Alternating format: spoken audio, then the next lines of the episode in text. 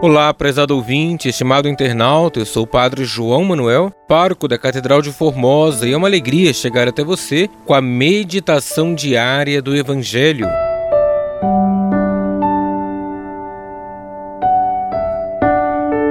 Hoje, quarta-feira da 31ª semana do tempo comum, iremos meditar o Evangelho de Lucas, capítulo 14, versículos 25 ao 33.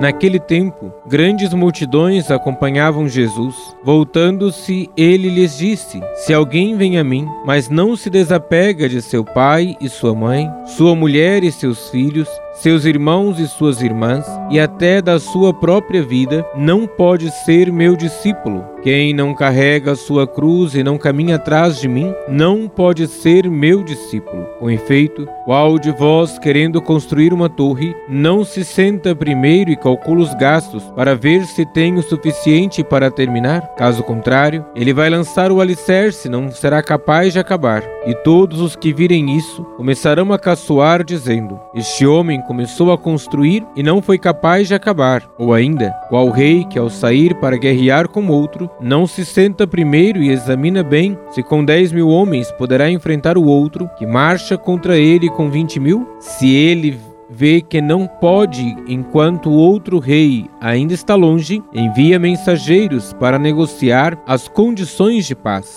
Do mesmo modo, portanto, qualquer um de vós, se não renunciar a tudo que tem, não pode ser meu discípulo. Palavra da salvação, glória a vós, Senhor.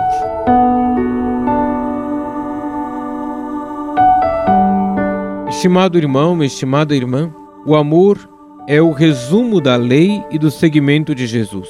Ele nos deu a maior prova de amor, amando-nos até o fim. Precisamos seguir os seus passos.